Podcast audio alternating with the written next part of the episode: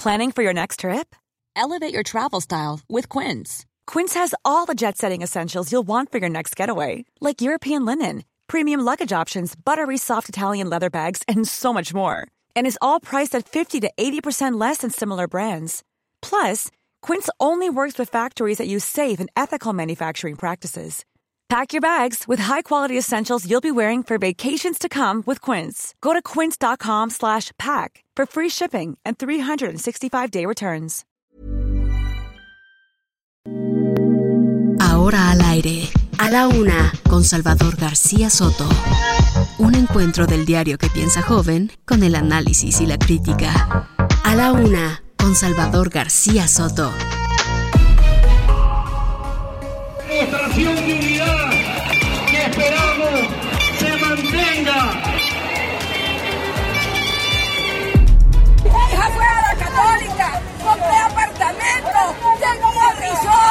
viajaba, salario mínimo. Ahora lloro porque no como.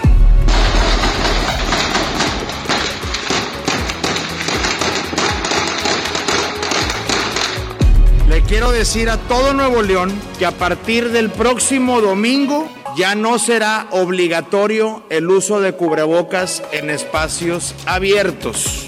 El problema está peor hoy que nunca. Está peor no, ahora que nunca. No, no. ¿Cómo así? Eso, no, no es así. las. No es así. Hay una diferencia fundamental. Estos no son crímenes de Estado.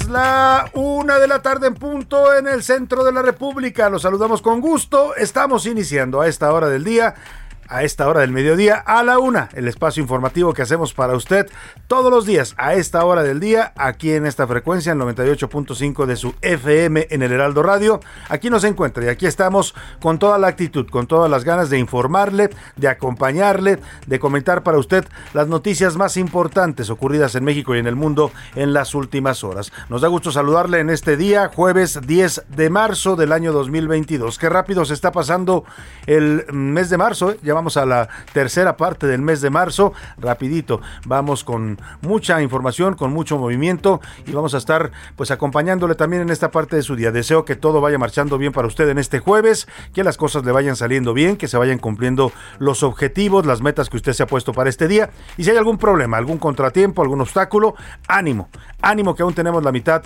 del día para resolver cualquier situación adversa. Vamos a los temas que le tengo preparados en este jueves soleado en la Ciudad de México, 25 grados centígrados la temperatura, ya estamos llegando hasta los 27, 28 grados, empieza a sentirse el calorcito acá en la capital del país y ya sé, ya sé y siempre se lo digo que si usted me escucha en Guadalajara, en Monterrey, en Tuxtla Gutiérrez, en Tijuana, en eh, Zacatecas, en Durango, me dirá, oiga, sí, calor, calor, 28 grados, 27, pues está usted jugando, ¿no?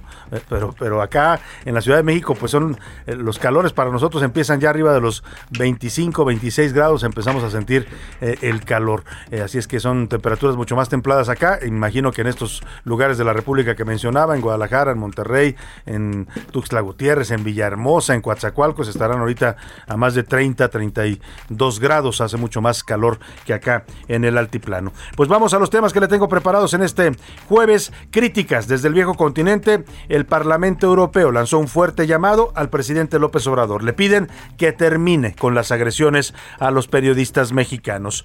México Rojo, Michoacán, Colima, Guanajuato y Zacatecas están viviendo horas, horas angustiosas y sangrientas. Ha habido asesinatos, balaceras, bueno, incluso aparecieron descabezados en algunos de estos estados de la República. Y con esperanza, José Manuel del Río Virgen, secretario técnico de la Junta de Coordinación Política del Senado, podría ser liberado en 10 días. Ayer un juez le dio, eh, le otorgó el amparo, la suspensión definitiva para que sea liberado de la cárcel. Solamente falta saber si la Fiscalía de Veracruz impugna, impugna o no esta decisión y si no eh, ocurre esto, en 10 días estaría siendo libre. Un caso que enfrentó al Poder eh, Legislativo, al Senado, con el gobierno de Veracruz, en el que intervino también la jefa de gobierno Claudia Sheinbaum, un pleito interno muy fuerte. Se lo voy a desmenuzar más adelante en las serpientes escaleras, todo lo que pasó en torno a este caso de José Manuel del Río Virgen, una pugna fuerte al interior de la 4T.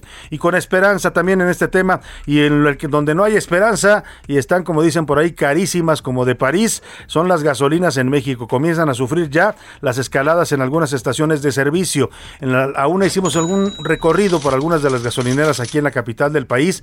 Nos encontramos precios hasta arriba ya de los 28 pesos de la gasolina premium, la magna rondando los 26. Eh, en Estados Unidos también ya la gasolina se está disparando. Eh, eh, los precios en California son de arriba de 30 pesos el litro. Vamos a estar comentando, por supuesto, este tema que es una consecuencia de la guerra allá en Ucrania. Y le voy a presentar también el proyecto de sentencia que hizo enojar al fiscal Alejandro Alejandro Gers Manero, aquel que comenta tan descompuesto el fiscal y violentando la ley en los audios de las grabaciones donde fue espiado. Bueno, pues ese proyecto lo desmenuzamos, lo tenemos aquí en la una y le vamos a platicar qué fue lo que tanto molestó al fiscal. Es el proyecto que se va a discutir, un proyecto de sentencia que van a discutir los ministros de la Corte el próximo lunes 14 de marzo.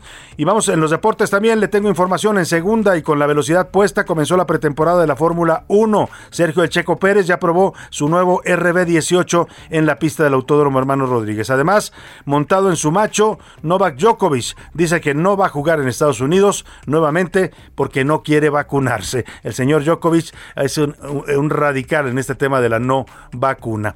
Vamos a tener estos temas, por supuesto, con mucha información, con un programa muy variado para que usted eh, se informe, se, se entretenga y la pase bien con nosotros en estas siguientes dos horas. Y también para que participe, ya sabe que nos gusta debatir, comentar, opinar sobre los eh, temas de la agenda pública de este país. También le hago las preguntas de este jueves.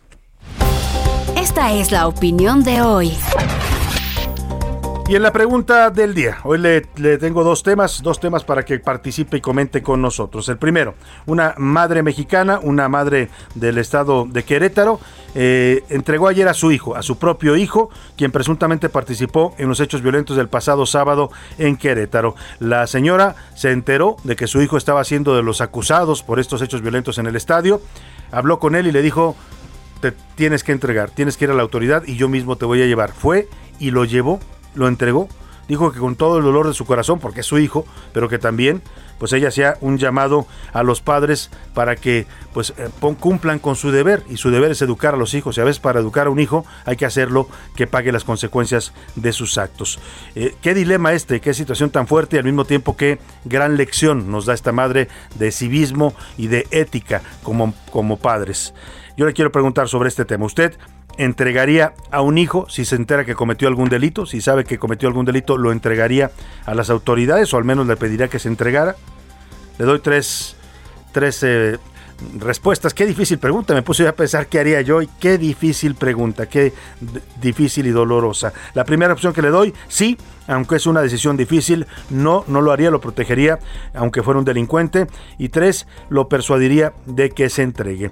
La segunda pregunta, el segundo tema que le pongo sobre la mesa es este llamado que realizó hoy el Parlamento Europeo es el Congreso que reúne a todos los países de Europa en la Unión Europea y le hacen un llamado al presidente López Obrador para que deje de atacar y de perseguir a los periodistas mexicanos en su conferencia mañanera. Le piden que mejor se dedique a proteger a los periodistas en lugar de estar atacándolos y cuestionándolos en su labor crítica hacia el gobierno. Yo le quiero preguntar, ¿usted cree que el presidente es el principal promotor de la violencia contra periodistas en México o simplemente, como él lo, él lo dice, hace uso de su libertad de expresión. Él dice que tiene derecho a, replicar lo que publican los medios y que entonces por eso cuestiona y ataca a los periodistas. ¿Qué piensa usted? ¿El presidente sí tiene derecho? ¿Es el principal promotor o más bien el presidente sí es el principal promotor de la violencia contra periodistas en México? No, él simplemente hace uso de su libertad de expresión. O tres, es la misma violencia que padecen los periodistas no de ahora, sino desde hace décadas. Los números para que nos marque, se los repito con gusto, 5518 41 51 99. Contáctenos, mándenos sus mensajes vía texto o voz, usted decida cómo. Aquí lo que es importante y muy importante es que su opinión siempre cuenta y también sale al aire. Vámonos al resumen de noticias porque esto, como el jueves, ya comenzó. Aplausos. El Congreso de Sinaloa aprobó el mecanismo para que los ciudadanos del Estado puedan hacer cambios de identidad de género sin necesidad de ampararse. Capturado. La Secretaría de Seguridad de la Ciudad de México informó de la detención de Diego N., otro de los presuntos implicados en el feminicidio de la conductora de deportes Michelle Simón. Opacos. La Comisión Federal de Electricidad adjudicó de manera directa cinco proyectos para centrales eléctricas sin dar detalle del proceso, tal y como lo hizo con seis centrales de ciclo combinado en meses anteriores. Celebración. El gobierno de la Ciudad de México anunció la puesta en marcha del Festival de Primavera que se llevará a cabo del 19 al 21 de marzo, donde se realizarán más de 50 actividades gratuitas en 20 plazas públicas y algunos teatros. Preocupados. Los precios al consumidor en Estados Unidos alcanzaron cifras históricas al aumentar 7.9%, cifra no vista desde hace 40 años. Una de la tarde con 10 minutos y vamos a la información en este jueves. Eh, le platico, desde el continente europeo el llamado viejo continente, están llegando duras críticas al discurso del presidente López Obrador en contra de la prensa crítica en México. El Parlamento Europeo pidió hoy a las autoridades mexicanas que tomen cartas en el asunto, en la seguridad y protección de los periodistas y defensores de derechos humanos, después de aprobar una resolución con 80 votos a favor, 2 en contra y 73 abstenciones. Los eurodiputados externaron su preocupación y destacaron los siete comunicadores que van asesinados en México solamente en lo que va de este año. Esto es lo que dice el pronunciamiento del Parlamento Europeo en contra de la pues discurso violento desde la presidencia de la República hacia el periodismo. En el Parlamento Europeo sabemos que la situación crítica que sufren los periodistas y medios de comunicación en México es lamentablemente de larga data, pero Hoy contemplamos perplejos cómo a partir del cambio de gobierno hace tres años los asesinatos a estos profesionales se han triplicado. Solo desde principios de 2022, seis periodistas han sido brutalmente asesinados, marcando uno de los peores periodos para la prensa mexicana en los últimos tiempos. Pidamos a México que haga lo propio y que eh, investigue los crímenes, eh, que refuerce los mecanismos de protección de estas personas eh, y que no estigmatice a los periodistas. Mientras tenemos víctimas, como digo, en toda la geografía mexicana y en algunos estados ya el crimen organizado, aliado en gran parte a los poderes públicos, se ha hecho con el poder efectivo y mata directamente a todo aquel que se le opone o se le molesta, los periodistas son un caso especial porque son,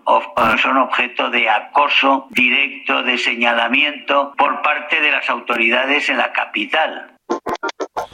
Bueno, pues eso es lo que dicen los diputados europeos. Mientras tanto, en la mañanera el presidente López Obrador rechazó que su administración esté fallando en la protección de los periodistas y sostuvo que hay una campaña mediática que aprovecha la situación para debilitarlo. El presidente tiene un complejo de, de, de, de, conspiración en su contra. Todo lo que pasa en el país, si son marchas feministas, si son padres de niños con cáncer, si son madres trabajadoras a las que les cancelaron las guarderías, si son periodistas que hacen su labor crítica, todo es para debilitarlo. Tiene un, definitivamente un trauma, un complejo el presidente López Obrador.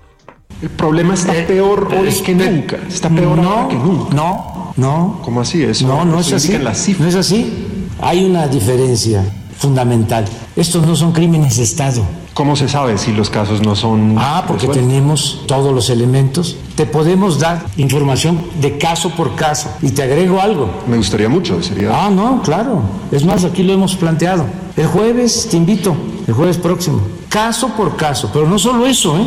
A diferencia de antes, en todos estos homicidios ya hay detenidos. No hay impunidad.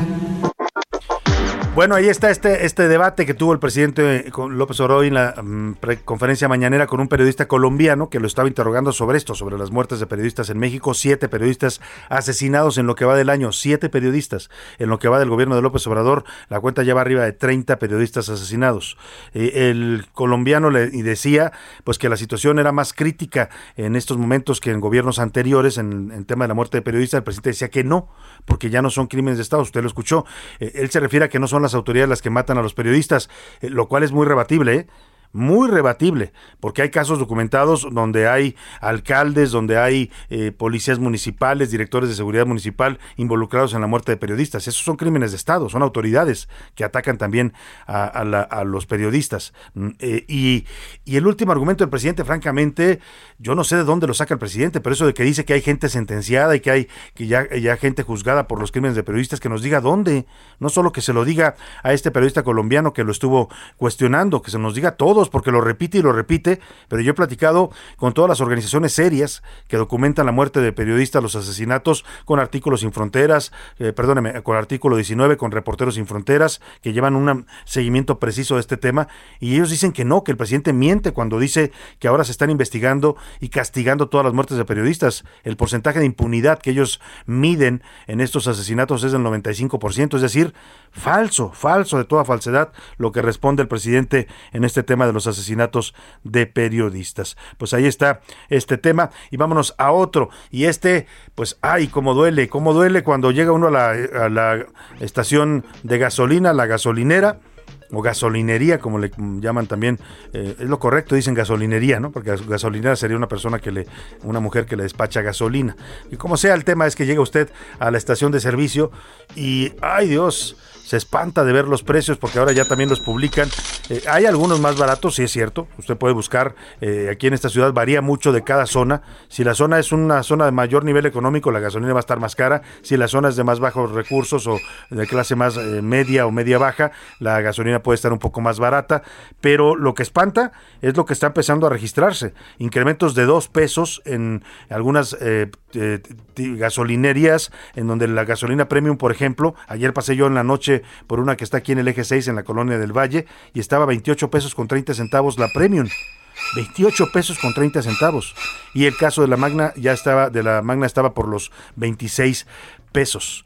Eh, hay variaciones, sí, sí las hay, pero esto ya empieza a espantar porque lo que refleja es que están empezando a subir los precios por eh, pues el impacto que está teniendo la guerra contra Ucrania. Estados Unidos dejó de importar ya por decreto gasolinas y gas de Rusia que era uno de los que abastecían el mercado estadounidense, y eso nos va a pegar, porque por doble vía a México, porque por un lado las gasolinas de Estados Unidos se van a encarecer, ya se están encareciendo, allá ya están más caras, sobre todo en California, y, importamos 60% de las gasolinas que consumimos en México desde los Estados Unidos y también importamos gas. También por ahí anda más del 40-50% del gas que, importa, que consumimos los mexicanos bien importado desde Texas. Bueno, pues salimos a las calles. Iván Márquez fue a hacer un recorrido por las gasolinerías para ver cómo andan los precios y qué tanto están resintiendo ya estos incrementos por la guerra en Europa del Este. Esto fue lo que encontró.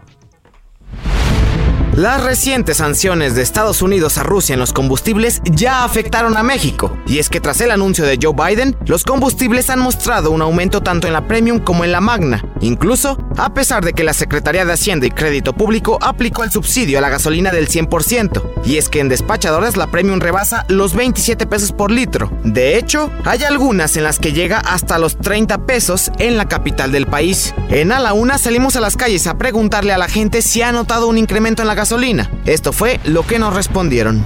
Sí, por supuesto que lo he notado. No rinde la gasolina, se evapora muy rápido, el combustible no es el mejor. En cuestión del tiempo ha subido mucho toda la gasolina. He pasado por varios lugares en, tratando de encontrar la gasolina al precio, pero pues se ha hecho muy difícil ya que pues sí se ha incrementado muchísimo. Sí lo he notado porque ahora la gasolina me dura menos en el coche. Realmente las gasolineras todas están dentro del mismo precio por litro y muy rara gasolinera te ofrece un precio más bajo. En delegaciones como la Cuauhtémoc cuesta por litro 25.69 la regular. En la Álvaro Obregón cuesta 23.09, aunque la Premium ronda los 25 pesos. En la Benito Juárez llega a los 28 pesos. En el contexto actual, el barril de petróleo llegó a los 130 dólares, es decir, 2.860 pesos. Así, la inflación originada por el conflicto al este de Europa ya caló en los mercados de combustible del país, aunque López Obrador tiene otros datos. La buena noticia es que no van a aumentar los precios de los combustibles, ni las gasolinas, ni el diésel. Para la una con Salvador García Soto, Iván Márquez.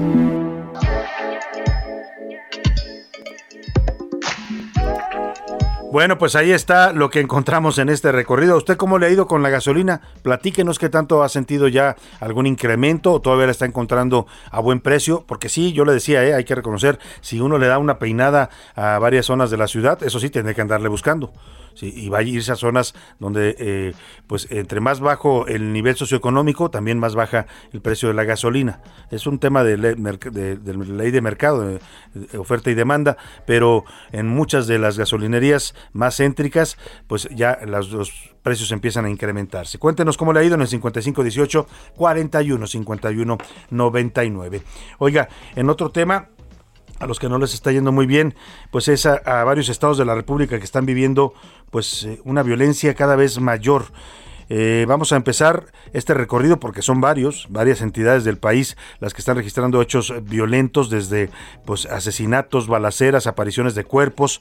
Vamos a arrancar en Michoacán. Esta mañana pobladores y autoridades reportaron enfrentamientos y bloqueos en San Juan Nuevo, Parangori, es como el trabalenguas este, Parango, Parangaricutiro San Juan Nuevo Parangarecutiro, incluso en redes sociales difundieron videos de vehículos con blindaje artesanal que estuvieron disparando armas Barrett. La Barrett es una de las armas más potentes en el mercado, puede atravesar el concreto de un edificio, incluso dicen que puede derribar a un helicóptero. Escuchemos lo que pasa en San Juan Nuevo Parangarecutiro, allá en Michoacán.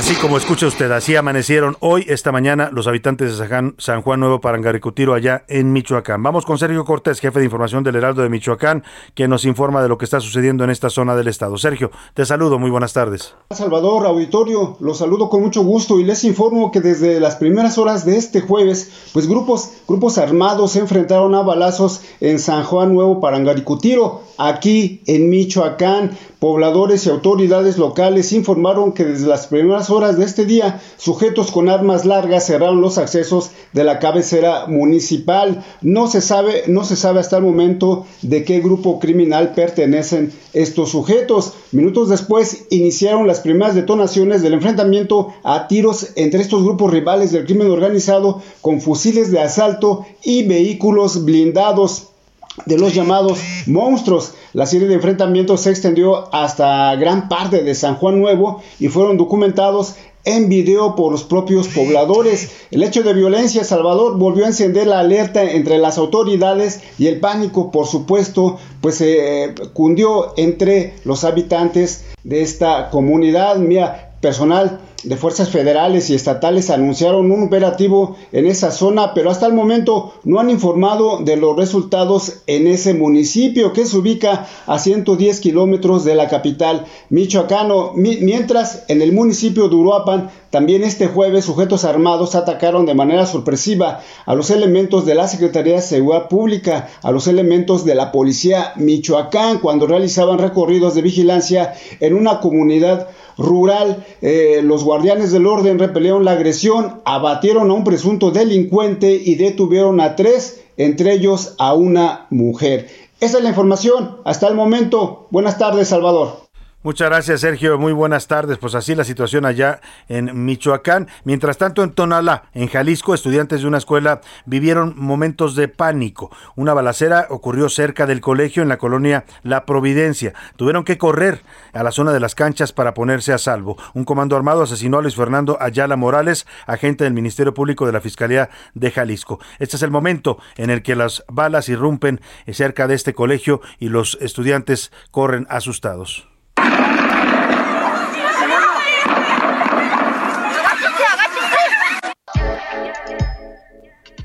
Qué cosa tan terrible escuchar esos audios, ¿eh? No, no, no se los ponemos por ser alarmistas, no se lo ponemos por, por ser amarillistas, es por lo que está pasando.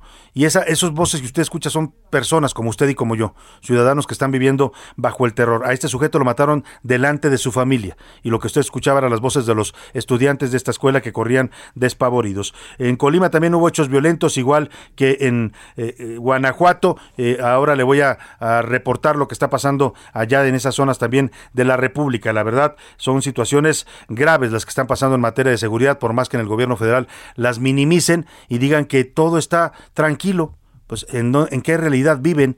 La secretaria de Seguridad Ciudadana repite y repite que están bajando todos los delitos. Pues ¿dónde, secretaria? Díganos para irnos a vivir allá, porque en este país todo se está descomponiendo. Una de la tarde con 24 minutos me voy a la pausa y lo voy a dejar con música. Es la semana de las mujeres.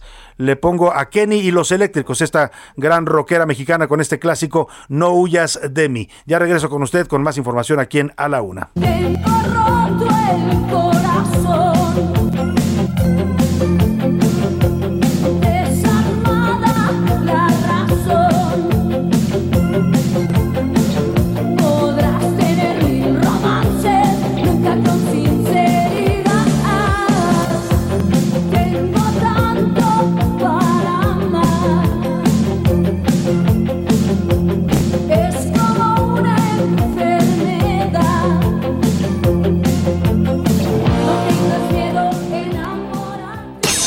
Escuchas a la una con Salvador García Soto. En un momento regresamos. Sigue escuchando a la una con Salvador García Soto. Ahora, la rima de Valdés o de Valdés, la rima. Que se denuncie el acoso y el abuso se denuncie y que please no se renuncie a hacerlo aunque sea gravoso es un tema peligroso y puede ser delicado. Se ha dañado demasiado a mujeres de mil formas. Hay veces que te conformas y hay otras que has acusado. Y si usted es hombre, apoye y respete decisiones. Son fáciles opiniones, pero a veces uno no oye. Que el cerebro se me abolle. Es que es bien fácil juzgar sin entender que acosar a una mujer hace daño con secuelas que por años ellas sufren sin hablar. Si alguien sale a declarar una verdad dolorosa, hay que respetar tal cosa y hay que ir a reflexionar. Tanto morbo va a costar que el mensaje no sea claro. Esto va a salir muy caro si después de esta semana no hemos entendido nada como un loco me declaro.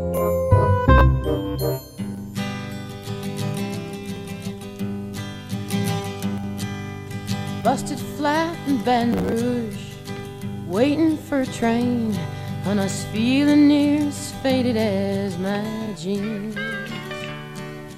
Bobby thumbed a diesel down just before it rained and rode us all the way to New Orleans. I pulled my harpoon out of my dirty red bandana. I was playing soft while Bobby sang the blues. Windshield wipers slapping time. I was holding Bobby's hand in mine. We sang every song that Javi knew. Una de la tarde con 32 minutos. Estamos escuchando la voz de Janis Joplin, la llamada bruja cósmica, con esta canción llamada Me and Bobby McGee. Es un éxito póstumo de Janis Joplin. Fue éxito en 1971 cuando ella ya había muerto a la edad de los 27 años por una sobredosis. Así estamos homenajeando esta semana a las grandes mujeres de la música.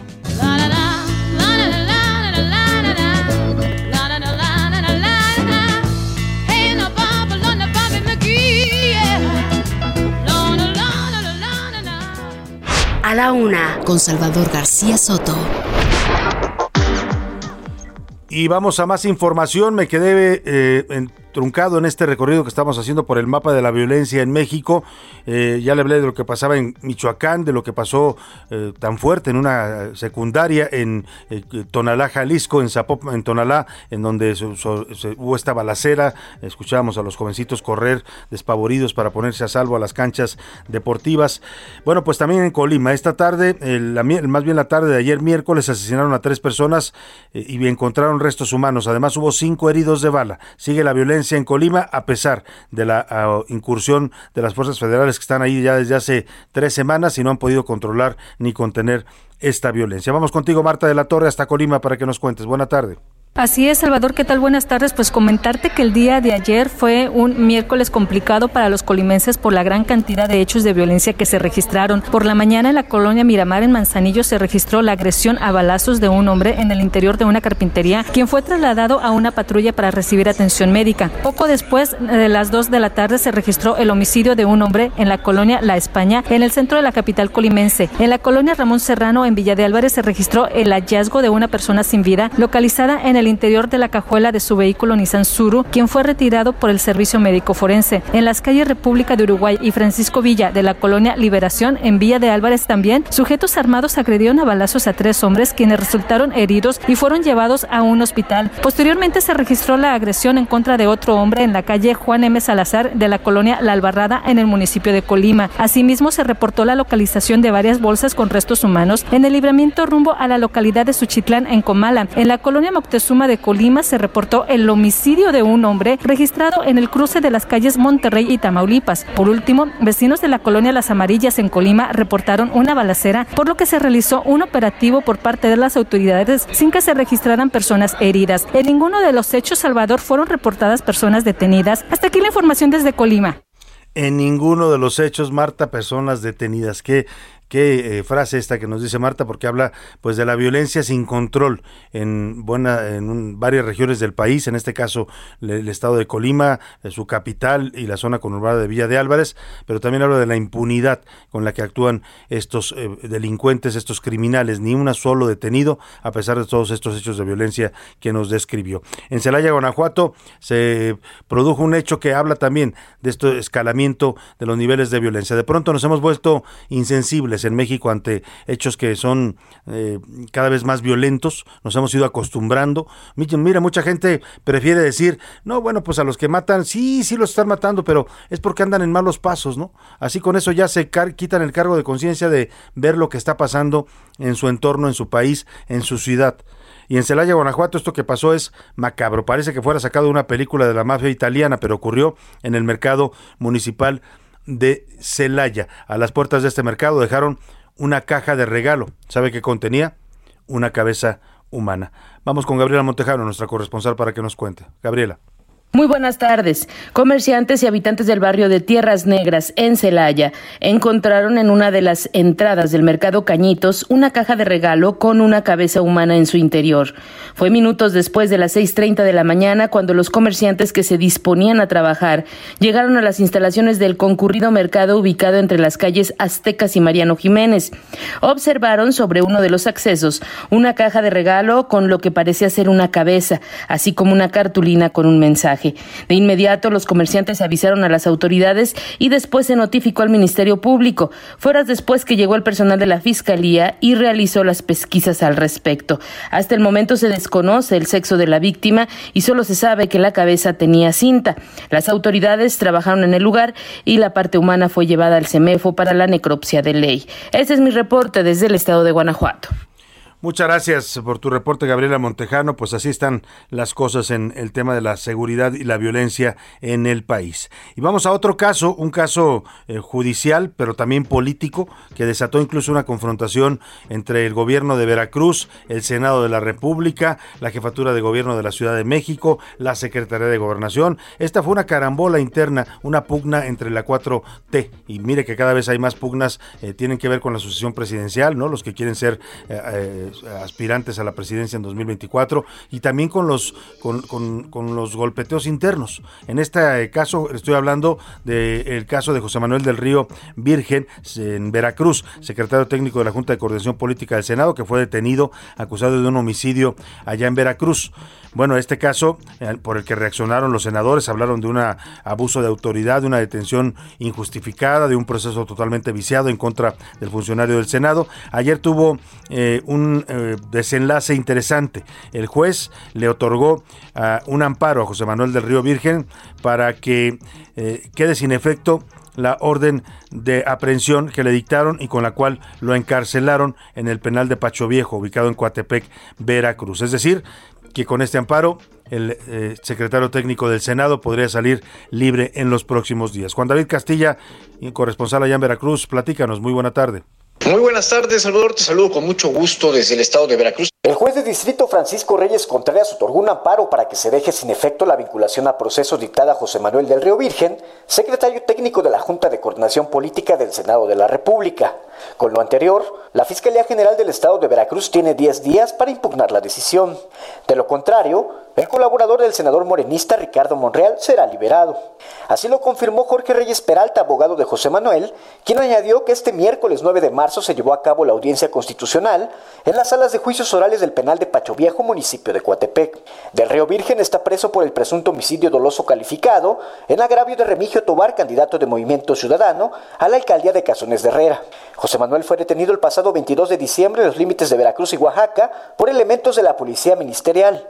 La Fiscalía General del Estado lo acusó del asesinato de Remigio Tobar, su compañero de partido, quien fue atacado a balazos y murió cuando era trasladado a un hospital dos días antes de las elecciones del pasado 6 de junio.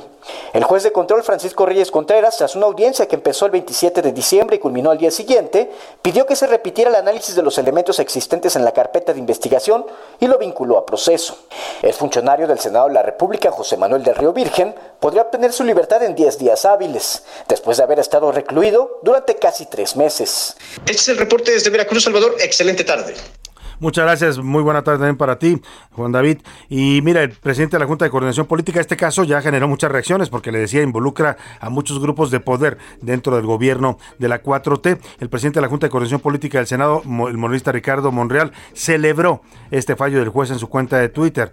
Dijo que el juez federal determinó infundados los conceptos de violación contra José Manuel del Río Virgen y le concede amparo porque al causar ejecutoria la sentencia, el juez local deje insubsistente la resolución previa y dicte el auto de no vinculación a proceso. Así obtendrá su libertad. Pero también ya reaccionaron allá en Veracruz. Por supuesto, acá en el Senado están celebrando el fallo, pero en Veracruz están enojados. El gobernador Cutagua García reaccionó, dicen allá los eh, periodistas de Veracruz, reventó con este fallo del juez que pide liberar a José Manuel del Río Virgen. Escuche el momento en el que le preguntan al gobernador de Veracruz y él reacciona a esta decisión del juez. La detención de Juan Manuel N. se hizo con orden de aprehensión, liberada por un juez, no por ultrajes, sino por homicidio doloso calificado con pruebas que lo hacen sospechoso y presunto responsable de complicidad después de seis meses de investigación. Se demostró que no se violaron sus derechos ni se inventaron las pruebas. Pegado a derechos, se le vinculó a proceso a Juan Manuel N. No hay ninguna violación sí, se pueda pretextar.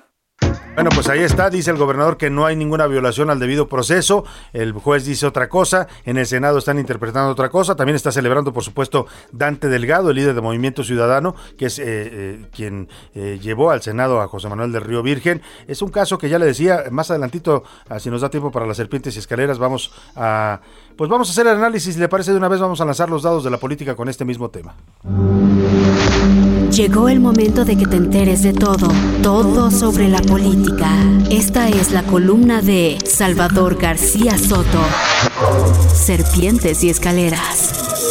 Pues vamos a quitar muy bien los dados en busca de un buen tiro. Ahí están los dados, salen disparados y nos tocó Capicúa. Capicúa de los dados y vamos a comentar este tema. Miren, dicen por ahí que la venganza es un plato que se come frío.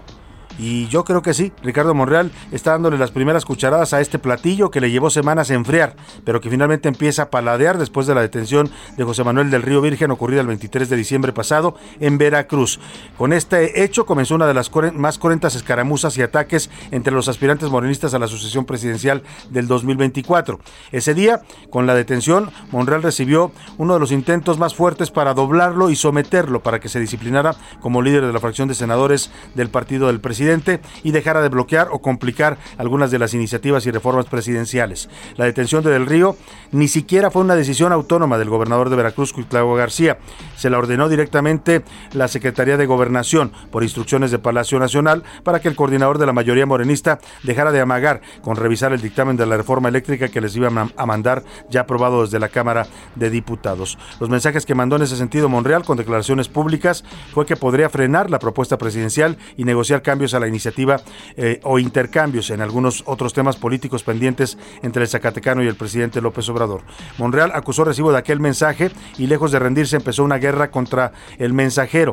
Hizo eh, que hizo el trabajo sucio, en este caso fue el gobernador Cuitlagua García. Monreal comenzó a mover las cosas para que el Senado de la República investigara la gestión del señor Cuitlagua García por eh, abusos de autoridad. Se creó una comisión especial investigadora en el Senado y comenzaron a investigar casos en los que se, eh, eh, pues, se estaba encarcelando a la gente con acusaciones abusivas, con violaciones a sus derechos humanos. Se encontraron más de 84 casos de veracruzanos encarcelados injustamente. Estaban investigando cuando pues vino la instrucción otra vez desde arriba, desde Palacio, el presidente salió en defensa, también ahí entró a escena Claudia Sheinbaum a defender a Cuitlagua García, que es muy cercano a ella. Luego el presidente López Obrador le dio un espaldarazo público a Cuitláhuac, le dijo Cuitláhuac, estamos contigo, no estás solo, y a partir de eso la bancada morenista en el Senado se fue contra Monreal. De la mayoría que tenía Monreal, le lograron mover a 31 eh, senadores, con lo cual ponían en riesgo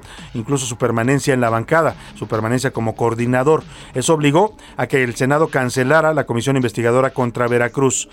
Pero bueno, eh, pasaron las semanas y eh, cuando en Palacio eh, pues ya estaban dando por hecho que habían doblegado a Monreal, vino el revés. En, en, las elecciones de este año empieza la definición de candidaturas y en Quintana Roo el PAN y el PRD desairan a Roberto Palazuelos. ¿Se acuerda usted del diamante negro?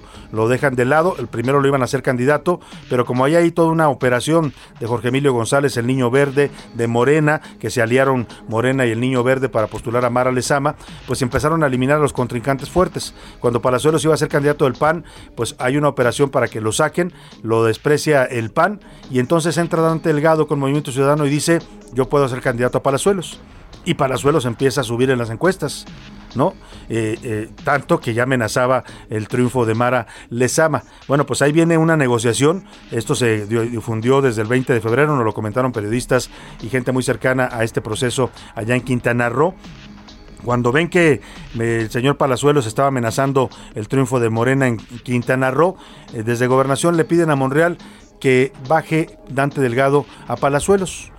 Y Monreal dice, pues yo puedo comentarle a, a Dante, pero habrá que ver qué, pues, qué negociamos en, en, respuesta, ¿no? O sea, si lo bajamos, ¿qué nos van a dar? Y lo que piden es la liberación de Jaime del Río Virgen.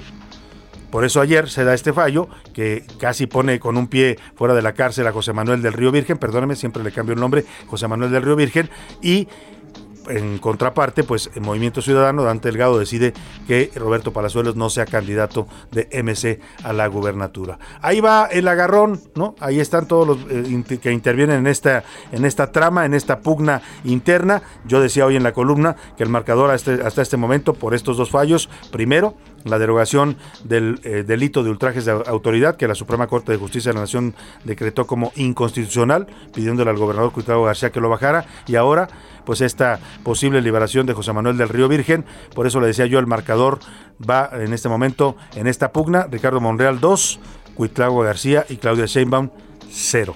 Así están las pugnas en la 4T en estos momentos. Vámonos a otros temas importantes. A la una, con Salvador García Soto. Y oiga, le platico, eh, se desató y hay en estos momentos todo un tema en torno a la Fiscalía General de la República y en torno al fiscal Alejandro Gersmanero. Han surgido muchas voces después de que se difundieran audios de una conversación telefónica del fiscal eh, Alejandro Gers con su, eh, fiscal de procedimientos especiales que se llama Juan Ramos pues están platicando sobre el proyecto de sentencia que van a discutir en la Corte en torno a las acusaciones que el propio fiscal, él, en calidad de, ciudadano, le hace a su familia política, a la madre, a la, a la que fuera pareja, concubina de su hermano Federico Gers Manero, y a su hija, Alejandra Cuevas Morán. La señora es Laura Morán, Laura eh, Morán y su hija Alejandra Cuevas. Las acusa a ambas, como a toda la familia, de haber eh, cometido negligencia criminal en la muerte de su hermano Federico. Él dice que no lo cuidaron como debían cuando estuvo enfermo y que lo dejaron morir. Y este caso, que no, no, era nuevo, sino tenía ya varios años, incluso había una sentencia ya para que no se ejecutara acción penal, pues cuando llega a la Fiscalía Alejandro Gersmanero lo revive, claro, con el poder del fiscal, pues el fiscal dice, a ver, muévanme ese asunto, me la acusa nuevamente y me la detienen y la meten a la cárcel a la señora Alejandra Cuevas, lleva dos años encarcelada. Bueno, le pongo el contexto porque de eso hablaban en este en esta conversación telefónica, el, señor Alejandro G. se expresa pues diciendo que el proyecto de el ministro Alberto Pérez Dayán viene muy negativo para él, que le parece muy injusto lo que está proponiendo, que es prácticamente liberar a Alejandra Cuevas Morán, que de qué se trata, que el señor no está cumpliendo lo que les prometió, que Arturo Saldívar ya le había dicho que era un desgraciado al ministro Pérez Dayán, que no se podía confiar en él. Hay una plática que de verdad desnuda desnuda de cuerpo entero al fiscal y lo pone como una persona pues que puede ser todo. Podría ser un abogado litigante, podría ser un político, podría ser muchas cosas, pero no puede ser fiscal de la República alguien que se expresa en esos términos de un proceso judicial y que además está pues teniendo acceso a un proyecto de sentencia de la Corte que ni siquiera se discute todavía, se va a discutir el próximo lunes 14. A partir de esa grabación, muchos dijeron, el fiscal Gersmanero se debe ir, el fiscal está incapacitado para continuar en el cargo, moralmente y éticamente ha perdido toda la autoridad para ser fiscal general de la República. Él ya contestó ayer en una, eh, entrevista que dio radiofónica, aquí le puse el audio donde dice pues que todo esto es una extorsión mediática criminal en su contra.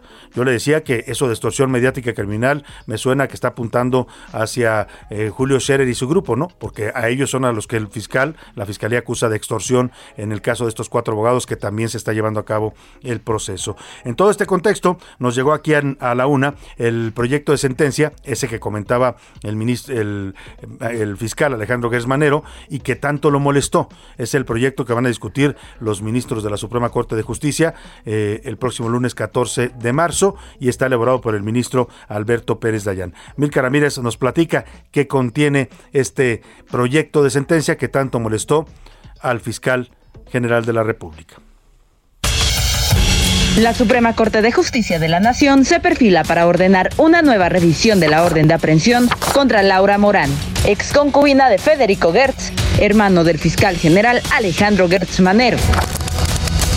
Esto, de acuerdo con el proyecto de resolución sobre el caso del ministro Pérez Dayán, en poder de A la Una con Salvador García Soto. Según el documento, el fiscal general argumenta que su cuñada, Laura Morán, simuló y aparentó haber cuidado a su hermano Alejandro cuando estaba enfermo. Así, a Federico no se le habría llevado al hospital cuando le fue sugerido y Laura se habría rehusado a que lo vieran doctores profesionales.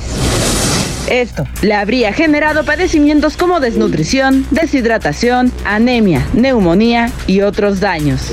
Sin embargo, para el ministro Alberto Pérez Dayán, la acusación es una mera interpretación del fiscal sobre los hechos y la jueza que liberó la orden de aprehensión contra Laura deberá establecer si los elementos son suficientes para demostrar su probable responsabilidad en el delito. De lo contrario, no habría existido el incumplimiento del deber de cuidado que tenía a su cargo.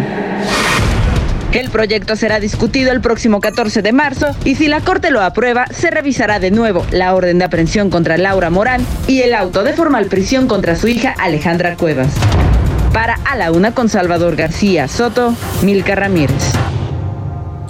Bueno, pues ahí está, esta es parte de lo que van a discutir los ministros de la Corte el próximo lunes. Y hay mucha expectación por ver cómo viene ese fallo, ¿eh? porque después de este escándalo de las eh, llamadas, el espionaje al fiscal, de lo que se revela en esas llamadas, el presidente López Obrador ha salido en defensa del fiscal, van dos o tres veces que lo defiende, que dice que para él es una persona honorable. Y que es, es que hay que esperar, dice López Obrador, a lo que defina la Corte, pues eso va a ocurrir el lunes y la Corte, si le da un revés al fiscal y liberan a su a la hija de su eh, cuñada, pues entonces estaríamos viendo ya un debilitamiento claramente de la figura del fiscal.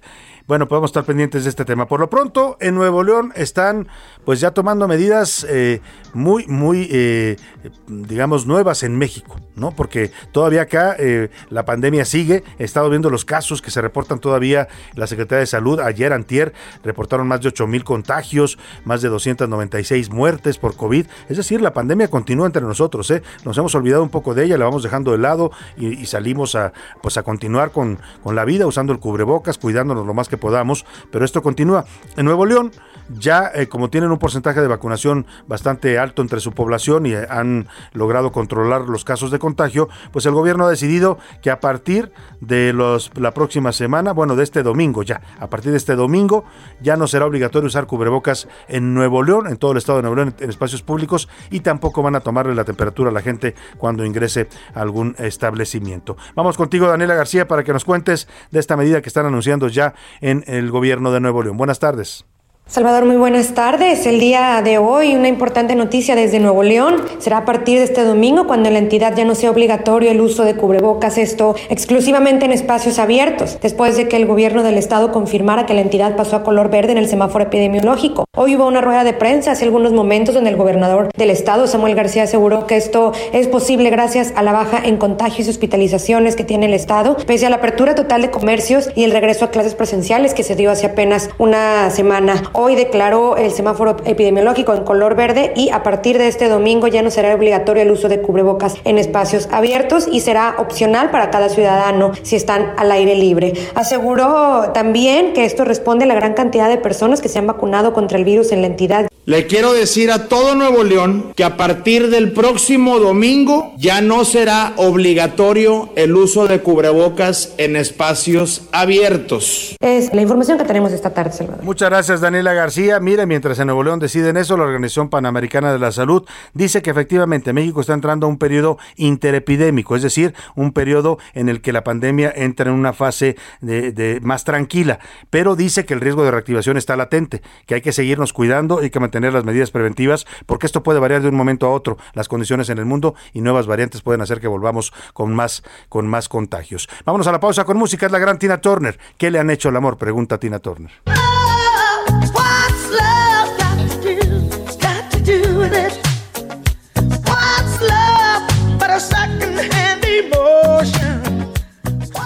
Escuchas a la una con Salvador García Soto. En un momento regresamos. Ya estamos de vuelta con A la una con Salvador García Soto.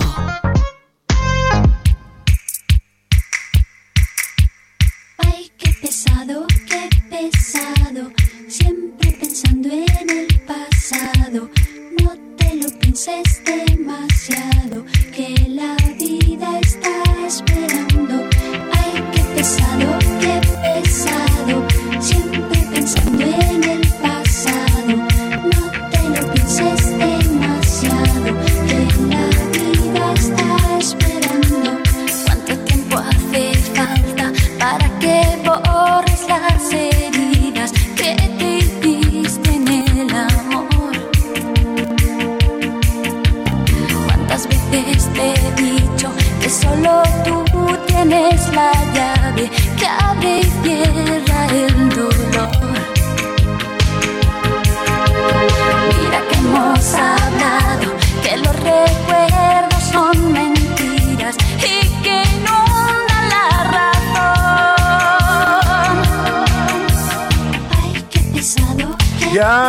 Las 2 de la tarde en punto en el centro de la República y estamos comenzando a esta hora del mediodía, la segunda hora de A la Una. Vamos ya a la segunda parte de este espacio informativo, todavía con muchos temas, con mucha información, historias, noticias, entrevistas, todo lo que le vamos a estar compartiendo de los acontecimientos más importantes de estas últimas horas en este jueves, jueves 10 de marzo. Estamos regresando a esta segunda hora. Saludamos con gusto a todos los que nos sintonizan en la República Mexicana a través de las frecuencias del Heraldo Radio, a través de nuestra señal, o en nuestra señal principal aquí en el Valle de México, 98.5 de su FM. Saludamos a toda la gente con gusto de Guadalajara, Jalisco, de Monterrey, Nuevo León, de Colima, Colima, de Culiacán, Sinaloa, de la comarca lagunera, allá donde nos escuchan en, en Gómez Palacio, eh, Durango, también en McAllen, Texas, en Bronzeville, Texas, al otro lado del Río Bravo, en Morelia, Michoacán, en Oaxaca capital, en San Luis Potosí capital, en Tampico, Tamaulipas, en Tapachula, Chiapas, también muchos saludos, igual que en Tehuantepec, allá en el Istmo Oaxaqueño, en Tepic, Nayarit,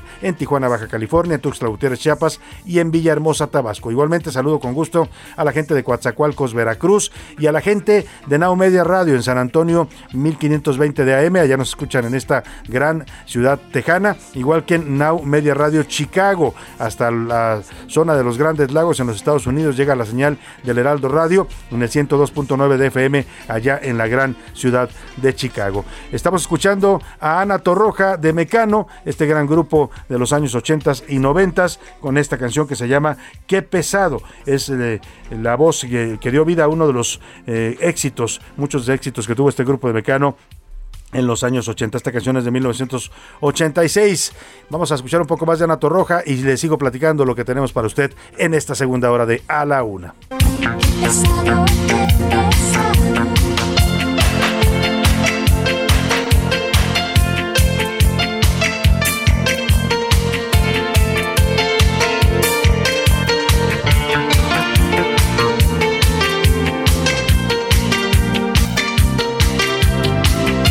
Qué gran música hacía sin duda este grupo de Mecano y bueno, toda la personalidad del grupo, además de la música y el talento musical, el genio musical, ¿eh? porque siempre he pensado que ambos eran genios, Nacho eh, y José María Cano, los dos hermanos Cano, y por supuesto también la gran voz de Ana Torroja, esta voz suavecita, pero al mismo tiempo intensa que nos, nos transmitía tantas emociones. Vamos a los temas que le tengo preparados en esta segunda parte. En San José del Cabo, Baja California Sur, murió un Spring Breaker de estos jóvenes norteamericanos que vienen a pasar las vacaciones acá en territorio mexicano. Era un joven de 19 años, originario de Arizona. Le voy a contar de este caso. Analizaremos también el asunto, el aumento de precios en combustibles con Gonzalo Monroy, experto en energía, director general de la consultora GMC, especializado en México y Norteamérica. Le voy a contar también de la madre queretana, esta madre que decidió entregar a su hijo cuando se dio cuenta que él había sido uno de los agresores en los hechos violentos del pasado sábado en el estadio La Corregidora. ¿Qué decisión? Dijo ella con todo el dolor de mi, corazón, pero vine a entregarlo a la justicia. ¿Qué tema es una de las preguntas que le formulamos justamente el día de hoy? ¿Qué hará usted como padre? Si es padre, ¿se entregaría a un hijo si se entera que estuvo participando en un delito que es culpable? ¿Lo entregaría a las autoridades o lo encubriría? ¿Qué qué gran dilema este y qué pues decisión la que tomó esta mujer. Esa es una de las preguntas que le formulamos y precisamente para escuchar sus respuestas a estos temas que le pusimos hoy sobre la mesa, además de este tema de eh, pues esta difícil decisión que tomó esta madre, también le preguntamos sobre las agresiones a los periodistas en México y esta crítica que le hacen al presidente López Obrador desde el Parlamento Europeo. Para comentar las respuestas de usted, sus comentarios, sus opiniones, ya están conmigo en esta mesa y les doy la bienvenida a José Luis Sánchez. Bienvenido, José Luis, ¿cómo estás? Salvador García Soto, bonito jueves, buen jueves 10 de marzo. Ivancito, ¿cómo están? Muy buenas tardes a todos y a todos que nos escuchan. Es un placer. Y a Iván Márquez, que ya está por aquí también. Hola, hola, Salvador. Jueves, jueves, ya, ya se acerca el viernes, ya poco el fin de semana. ya, suena que, ya suena que le dio Ya huele a viernes, dicen por ahí, ¿no? No voy a decir que es jueves porque no. Anda no cansado, Iván, ya quiere descansar. Anda cansado, ya quiere descansar por el codo. Muy bien.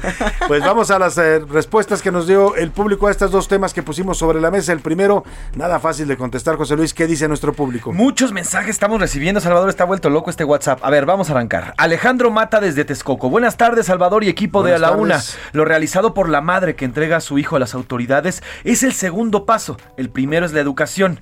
No siempre la buena educación empieza desde casa a cierta edad. Uno debe hacerse responsable de su propia vida y de su forma de vivir. Sin embargo, la educación es el primer paso y el entregarlo es su segundo. Bien por esta madre, dice Alejandro Mata desde Taxco. Interesante su opinión. Muchas gracias, Alejandro. Le mandamos un saludo. Alex Arias, hola, buenas tardes, Salvador y José Luis. Pues no creo que la eliminación temporal del IEPS haya aplicado para todo el país. Según el diario oficial de la Federación, este subsidio solo aplica para las zonas fronterizas. En la Ciudad de México nunca he visto reflejado este, esta baja para las gasolinas. Ya me eché un clavado y sí, sí se refleja. De hecho, culmina mañana en teoría este descenso, o bueno, más bien este subsidio al IEPS. Sí. Veremos si mañana Lo hay un renuevan. referendo. Exactamente. Pero sí hay, eh, sí hay un subsidio para toda la República. Si no, si no estuviera ese subsidio, créeme que ahorita ya estuviéramos pagando a 30 pesos el litro. ¿eh? Eh, Iván, precisamente en su nota, da cuenta de una gasolinería que está sobre circuito y, Ejército Nacional, donde cuesta 30 pesos la gasolina, 30 pesos el litro. Sí, yo vi una ayer, digo, aquí en Eje 6, 28, 28.60. o sea, No, ya bueno, sí. muy cerca de los locura. 30. Eh, maestra Vilma García desde Tamaulipas. Hola Salvador y equipo. Sí denunciaría a mi hijo para que asuma las consecuencias de sus actos. Es necesario que vuelva la materia de civismo a las escuelas desde preescolar hasta la universidad, además de la educación vial también. Saludos a todos. Muchas gracias, muchos saludos. Maestra Vilma García. Gracias, maestra. Fernando Castro, buenas tardes Chava y Pepe, desde su mañana, dice, número uno, desde su mañana el presidente es el principal principal promotor de la violencia para los periodistas. Y número dos, se deben educar y estar siempre al pendiente de los hijos. Si comete una falta grave, con todo el dolor de mi corazón, Híjole. yo lo entregaría. Pues ahí está. Qué respuestas de nuestro auditorio, ¿eh? Me, me sorprenden porque sí es un dilema. Para un padre siempre será un dilema qué hacer en esos casos. Si entrega usted a su hijo, lo lleva ante las autoridades o le pide que lo haga. O, o lo encubre y lo protege, ¿no? Que también hay muchos padres que hacen eso. ¿eh? Sí, muchos, muchos. Incluso muchas familias saben que sus hijos se dedican al crimen organizado, saben, Sí. se dan cuenta y los, y los ocultan, pues. ¿no? Voltean para otro lado. ¿no? Exactamente. Rosenda Arenas desde Xochimilco. Hola, señor Salvador y joven José Luis. Muy buenas tardes a todo el equipo.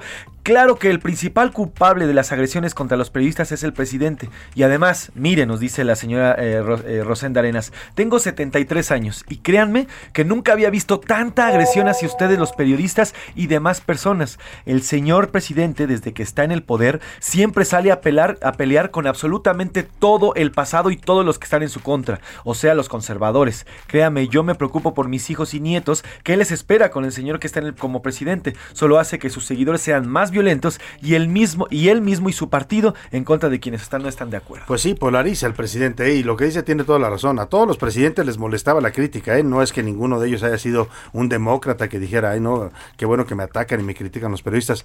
Yo le digo, yo desde mi experiencia llevo cinco presidentes de la República con los que me ha tocado hacer columna política. Empecé con Ernesto Cedillo, Vicente Fox, Felipe Calderón, Enrique Peña Nieto y ahora Andrés Manuel López Obrador. De los cinco, a los cinco los critiqué por igual, ¿eh? a todos por igual, les pegaba hasta por debajo de la lengua, con todo lo que podía y con lo que información que me llegaba, por supuesto, no les pegaba con el hígado, sino con, con in- información y con crítica, y, y ninguno nunca había eh, reaccionado como reacciona López Obrador a la crítica, ¿eh? Eh, atacando periodistas, descalificándonos, diciéndonos que mentimos, que somos unos conservadores, que somos, que estamos en contra de su gobierno, porque es- hacemos nuestro trabajo, que es criticar al poder. Pero bueno, sí, tiene toda la razón, ningún otro presidente había sido tan eh, agresivo hacia la crítica y hacia la prensa. Así es. Eh, Miguel Ángel Covarrubia, saludos Salvador, José Luis y todo el equipo. El presidente y otros líderes como Vladimir Putin tienen el síndrome de Ubris. Quieren imponer su razón a como dé lugar. No aceptan ningún tipo de crítica, dice Miguel Ángel Covarrubias. Y, y era, eh, no, a ver, no quiero decir que ni Calderón, eh, ni, ni Fox, ni Peña, ni Cedillo eran nada más de la caridad, ¿eh? se molestaban con la crítica y daban manotazos y, y trataban de censurar y llegaron a pedir cabezas de comunicadores, ¿no? Incómodos, los llegaron a, a hacer que los corrieran de los espacios. También, también eran autoritarios y también censuraban, no le estoy diciendo que no, pero por lo menos no era públicamente, no todos los días, no atacaban y no descalificaban a los periodistas, no los agredían y efectivamente provocaban esto que usted dice, a que también a nosotros nos agreda la gente, los seguidores del presidente constantemente. A mí me, me- pobrecita de mi madre, le mando un abrazo que va a cumplir ya 83 años, pero todos los días me la recuerdan en, cuando escribo algo en Twitter, en mis columnas, la gente que está, pues que cree que nosotros hacemos mal en criticar y en cuestionar al poder. Alberto desde Colima. Buenas tardes, Salvador y todo el equipo de la UNA. El presidente no solo es el principal promotor de la violencia contra periodistas, también lo es de la división y polarización del país. Urge quitarnos las etiquetas de fifís, chairos, conservadores y todas las que se han salido desde la mañanera que él nos ha puesto y que eh, recuperemos la identidad como mexicanos. Saludos, Salvador Alberto desde Colima. Buena tarde para todos. Yo sí entregaría a mi hijo si cometiera un delito, pero hoy trabajo mucho para educarlos, para educar a mis hijas, sobre. Todo para que nunca lleguen. Yo creo a que eso. tiene mucha razón nuestro auditorio, Iván, José Luis, no sé qué piensen ustedes, la base de todo está en la educación que uno les dé, ¿no? En los principios eh, éticos, en los principios morales que uno les inculque, ¿no? Más allá del tema religioso, que ese es respetable en cada familia. Después, pues ya eh, cuando aún así ellos se desvían del camino y, y eligen un camino eh, que rompe la ley, pues ahí es donde entra este dilema, ¿no? Sí, no, todo parte de la raíz y pues la raíz es la familia. Entonces la educación juega un papel muy y no importante. solo es la educación, no solo lo que les digas, Iván, es el ejemplo con el Sí, que tú predica. les enseñes, porque un padre finalmente con lo que más enseña, más que con la palabra o con un eh, golpe, que a algunos todavía les gusta dar golpes, pues es con, con el ejemplo. Yo creo que hoy los jóvenes están expuestos a muchísimas cosas en redes sociales, en internet, en medios Sí, de comunicación. información, Y- y, los padres tendrían que ser como los encargados de educar de una, de una forma ya, como bien dices, no, no, no con los golpes, sino de una manera de orientar. Yo creo que la orientación es lo principal. Y aterrizarlos Y en la realidad, ¿no? la Porque realidad. estas generaciones viven en un mundo Sí, virtual, sí, ¿no? Todo lo que ven en las redes es, en muchos casos, es, es- es ficticio, pues, pero ellos así lo ven y lo viven. Y una cosa importante, Salvador, el dinero fácil. El dinero fácil debe de, debe de ser eliminado totalmente como una meta de los jóvenes. Deben de, de exigirse el trabajo, de tener un trabajo y además... La constancia, el esfuerzo. Y el amor hacia el prójimo también. al éxito en lo que tú hagas. Roberto Ponce dice, mientras más escuchamos a los medios de comunicación viendo cómo son tendenciosos, manipuladores, no siendo objetivos y sembrando odio entre los oyentes, es obvio que el presidente debe hacer uso de su libertad de expresión. Deje de hacerse las víctimas periodistas y sean objetivos. Quienes lo señalamos somos nosotros los oyentes. Dejen de ser la Muy bien, ahí está su opinión. Así es. Sí, claro. En Twitter, bastante participación la que tuvimos el día de hoy. Eh, sobre la pregunta de si la mamá, eh, lo que piensan de si entregaría, si se pusieran los zapatos de la mamá, si entregarían al hijo eh, por cometer este delito. El 70% dice que sí, aunque es difícil, me partiría el corazón, pero sí lo entregaría. 70%. 70%. Dice que sí. Qué, fuerte. ¿eh? Sí. Qué fuerte. El 25% dice que lo persuadiría al joven para que se entregara por su propia voluntad. Por su voluntad. Y el 5% solamente dice no, lo protegería. Pues ahí está. ¿Y la segunda pregunta? La segunda pregunta sobre el Parlamento de las críticas hacia Andrés Manuel. Eh, mencionan que sí, el, el 89% dice sí, promueve la violencia el presidente Andrés Manuel López Obrador. Solamente el 8% dice que no, él solo se está expresando libremente y demás. Y sí, el 3% dice la violencia siempre está. Pues ahí está, qué tema este de verdad y, y ambos temas, ¿eh? tanto el tema de la violencia hacia los periodistas eh, y como el tema de este dilema de un padre, pues qué fuerte. Sí, ahorita en el segundo en el segundo bloque esta vamos a presentar la historia de porque ella misma es la que lo cuenta además, ella es la que dice. Sí, ahorita se lo platico después de la media le pongo esta historia, ella misma narra cómo tomó la decisión cuando se enteró, cuando vio en la televisión que su hijo estaba acusado, pues habló con él y dice con la pena, dice que también las autoridades la buscaron, le dijeron, "Señora, pues hágale más fácil las cosas su hijo y a usted misma, a su familia, ¿no? Y bueno, vamos a platicarle más adelante bien completa esa historia. Por lo pronto, gracias José Luis, gracias Iván. Gracias, gracias Salvador. Vámonos a más información. A la una, con Salvador García Soto. De Vamos a platicarle de este caso que ocurrió allá en Baja California Sur. En esta época del año, previo a la Semana Santa, eh, los jóvenes en Estados Unidos, los estudiantes del high school y de las universidades tienen vacaciones y muchos de ellos pues han tomado esta modalidad de venir a México a la fiesta. Básicamente vienen a, reventarse, ¿no? Eh, saben que en México en las playas pues hay cierta tolerancia y vienen a pues a, la fiesta, al alcohol, a pues hasta un poco de las drogas también seguramente, ¿no? Porque muchos de ellos las usan allá en su país. Y en este contexto de los llamados Spring Breakers, eh, están llegando ya por, por decenas eh, al país, a los distintos destinos vacacionales. Y en San José del Cabo, allá en las playas de Baja California Sur, pues se reportó la muerte de un Spring Breaker. Es un joven de 19 años originario de Arizona falleció por broncoaspiración. No es el primer caso, ¿eh? suele haber en cada temporada vacacional algunos decesos y es que le decía, muchos de estos jóvenes vienen pues al exceso, a la fiesta y esto termina a veces con consecuencias fatales. Germán Medrano, allá en Baja California Sur, platícanos qué fue lo que ocurrió con este jovencito estadounidense. Buenas tardes. ¿Qué tal, Salvador? Efectivamente, con información de la Procuraduría General de Justicia de aquí de Baja California Sur, ya se confirmó la primer muerte de esta temporada de Spring Break 2022, la cual lamentablemente recayó en un joven de apenas 19 años de edad, originario del estado de Arizona, en Estados Unidos. Los hechos ocurrieron esta semana cuando se recibió una, llama- una llamada al 911 por ahí de las 4 de la mañana por parte de este complejo hotelero que se ubica en el Camino Viejo a San José del Cabo, kilómetro 3.5 de la colonia El Médano. Ahí la Procuraduría General de Justicia indicó que se encontraba este joven hospedado. Después de esta llamada, el agente del Ministerio Público de la Unidad Especializada en Investigación de Delitos Diversos procedió a llevarse este cuerpo al servicio médico forense donde se le practicó la autopsia de ley. Esta arrojó como resultado que la muerte fue accidental por asfixia por broncoaspiración, es decir, se ahogó. Y es que los altos índices de alcohol que estos jóvenes procedentes de Estados Unidos en esta temporada de Spring Break, los altos índices de alcohol son demasiados entre ellos. Este hecho hace redoblar las recomendaciones a todos los turistas a fin de salvaguardar su integridad y la de los demás, pues durante estas fechas el excesivo consumo de alcohol da como resultado que aumente el riesgo también de otro tipo de accidentes. Es la información desde Baja California Sur, Salvador. Pues qué, qué caso, de verdad. Muchas gracias, Germán, por tu reporte allá en Baja California Sur. Eh, pues de- lo que decía Germán eh, es, real y lo comentaba yo también. Eh, A eso vienen los jovencitos estadounidenses. ¿eh? Eh, el promedio de edad de ellos va de los 18 a los 25 años y algunos de ellos son estudiantes todavía de preparatoria o el high school, como le llaman allá en los Estados Unidos. Algunos están en el college o en la universidad y pues vienen a la fiesta y en la fiesta pues hay de todo y pasan este tipo de casos. El joven seguramente alcoholizado eh, se, se broncoaspiró, estaba acostado y seguramente tuvo alguna eh, algún vómito que no pudo expulsar y murió con su propio eh, pues vómito. Vaya vaya tema este de los Spring Breakers, vamos a darle seguimiento porque ya empieza la oleada de Spring Breakers, de jóvenes vacacionistas de Estados Unidos que vienen a los destinos de playa de México. Oiga, y hablando de esta historia que ya le comentaba y que fue tema de una pregunta el día de hoy, pues si usted estaría dispuesto a entregar a un hijo si se entera que cometió un delito. Esto ocurrió en Querétaro.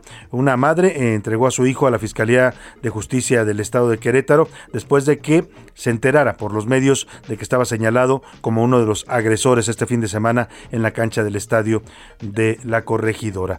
Aquí nos cuenta Erika Alcántara la historia de esta mujer pues que antepuso la ética eh, a su cariño y a su amor de madre. Me está rompiendo el corazón, estoy deshecha, pero no hay de otra. No hay de otra, aquí estoy y estoy con él. Por más duro que fuera, esta madre tomó la difícil decisión de entregar a su hijo a la policía para que enfrente la justicia. Ayer fueron a catear mi casa, este, él no estaba en mi casa, pues me dijeron que ahí los policías me dijeron que pues lo más opcional es que si él se él se, este, se comunicaba conmigo pues que lo pues que lo entregara para bien de pues de él y bien de nosotros. Su hijo es uno de los 14 detenidos por la batalla campal de Querétaro que dejó 26 personas hospitalizadas. Pues él llegó hace rato, yo platiqué con él, entonces yo le dije, ¿sabes qué? Le digo, este, las cosas están así y así, vámonos, te voy a llevar a la fiscalía. No me dijo nada, lo aceptó todo, me dijo que sí. Y aquí estamos, aquí estoy yo. Su hijo podría enfrentar cargos por homicidio en grado de tentativa y varios años de cárcel, pero a pesar de lo grave de la situación, pidió que otras familias hagan lo mismo que ella, que entreguen a sus hijos en caso de que hayan participado en los hechos violentos del Estadio Corregidora. Pues ahora sí que, que cada persona que, que tenga mucho, que tenga datos que sirvan aquí para la fiscalía, para, pues para nuestros hijos o hijos propios de las personas a lo mejor que están aquí, pues que se acercaran a, pues como lo hice yo. Con el corazón lleno de dolor, pero con gran valor, esta madre dio una gran lección de vida a su hijo, que debe responder por sus actos y que toda acción tiene consecuencias. Y mire, estaba escuchando esta nota de Erika Alcántara, estaba escuchando el testimonio de esta madre, y yo no sé si también decidir entregar a un hijo cuando se sabe que cometió un delito, cuando se sabe que es culpable, pues también es un acto de amor, ¿eh? Porque también de esa manera se enseña a los hijos, a, enseñarles a cumplir sus eh, responsabilidades, a ser ciudadanos responsables y si cometieron una falta, si violaron la ley, pues deben enfrentar las consecuencias. Tal vez sea el mayor acto de amor ese, eh, en vez de encubrirlo y protegerlo. En fin, ahí dejamos ese tema y esa historia y vamos a una buena noticia dentro de este mismo contexto de la violencia en el estadio de fútbol de Querétaro. Eh, uno de los hombres que terminaron agredidos en esta refriega que pues, fue algo salvaje lo que pasó de verdad, por lo que vimos, eh, muchas interrogantes, qué fue lo que pasó, dónde estaba la policía, por qué no actuaron, había policías dentro del estadio, había seguridad privada que depende de los dueños del estadio y había policías del estado de Querétaro, de la ciudad de Querétaro, que tampoco intervinieron, ahí están parados. Eh, eh, y cuando entre estas golpizas, un, un señor pues fue agredido en estos disturbios y fue tal la golpiza, Juan Manuel N se llama este hombre, fue tal la golpiza que le prácticamente le sacaron un ojo de, a patadas, porque las imágenes usted vio cómo los pateaban incluso estando inconscientes en el suelo, luego los desnudaron, luego una serie de vejaciones y de, crueldad que se observa en esos hechos. Bueno, pues a este señor que le habían sacado el ojo en, los en la golpiza, afortunadamente lo operaron médicos eh, eh, del Hospital de Especialidades del Centro Médico Siglo XXI del, del IMSS aquí en la Ciudad de México y lograron salvarle el ojo izquierdo. Él había, le decía, le había dicho, había perdido este ojo en o lo había quedado en muy mal estado después de los golpes que recibió en el estadio. Vamos con José Ríos, en José Ríos para que nos cuente de esta operación que afortunadamente le rescata el ojo izquierdo a este hombre agredido por estos salvajes en el fútbol. José, te saludo, muy buenas tardes.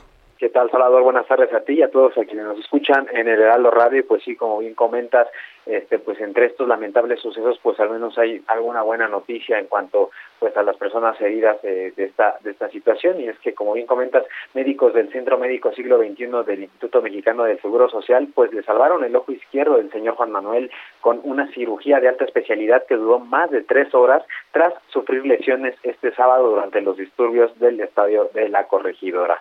El doctor Alejandro Blanco, quien es el jefe de retina, pues señaló que el paciente de 69 años llegó a esa unidad médica la madrugada del domingo con un fuerte golpe que provocó el estallamiento ocular y ponía en alto riesgo la pérdida de su vista.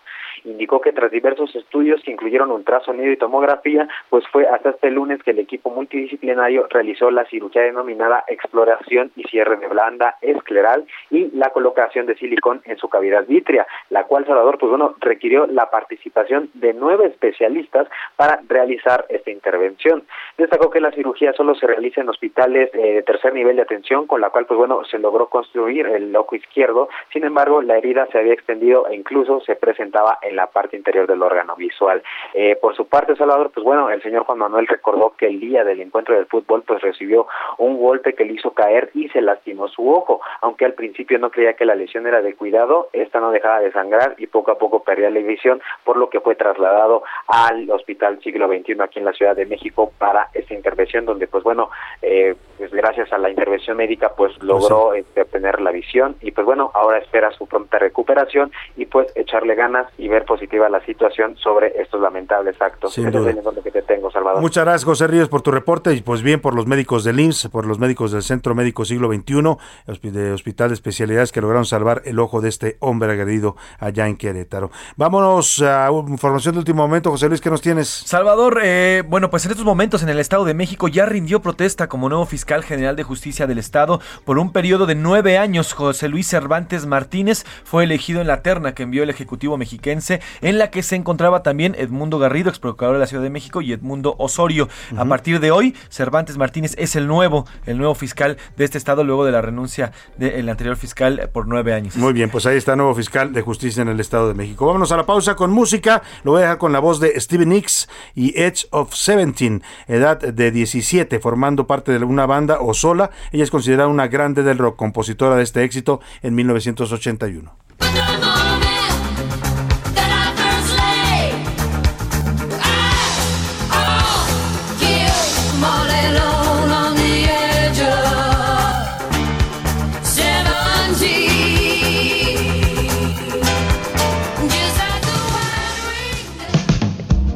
Escuchando A la Una con Salvador García Soto. Regresamos.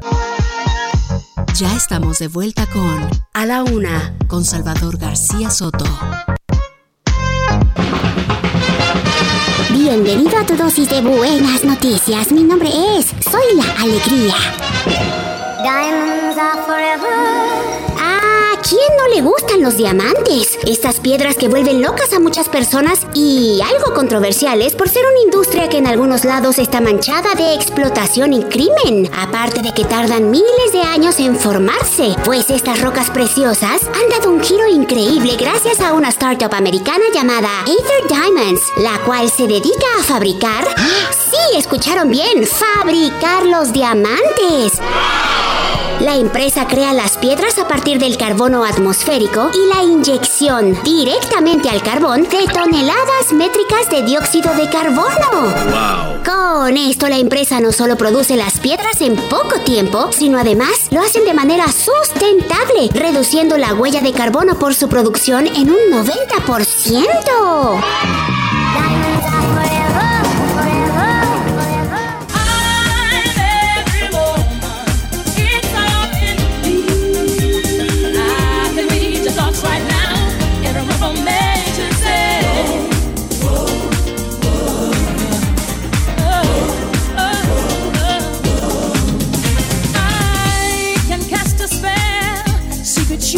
angel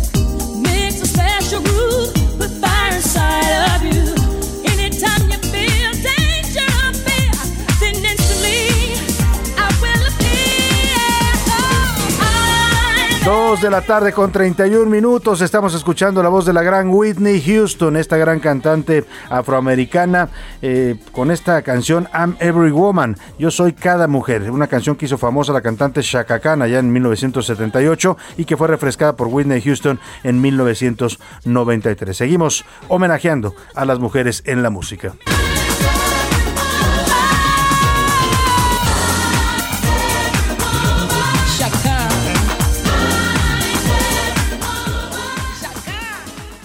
A la una, con Salvador García Soto.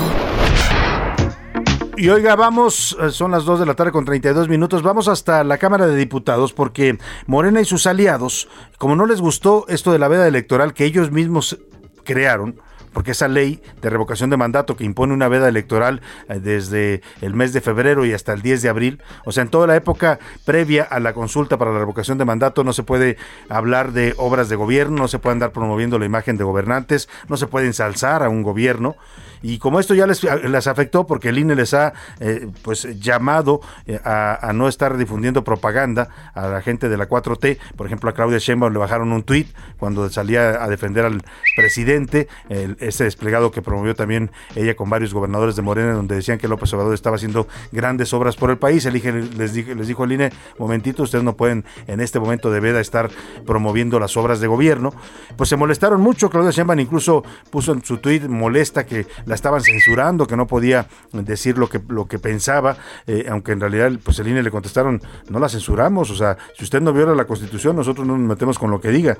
Lo que está violando es una ley que impuso su mismo partido, porque esta ley de revocación de mandato la hizo Morena tal y como está diseñada con todo y la veda electoral. Bueno, como ya no les gustó, porque les está afectando, le afecta al presidente López Obrador, que no va a poder inaugurar su, eh, su aeropuerto este de Felipe Ángeles, no va a poder hacer un evento público ni andar difundiendo eh, o promoviendo la inauguración, porque está prohibido por la ley, pues ahora ya los de Morena quieren cambiar la ley.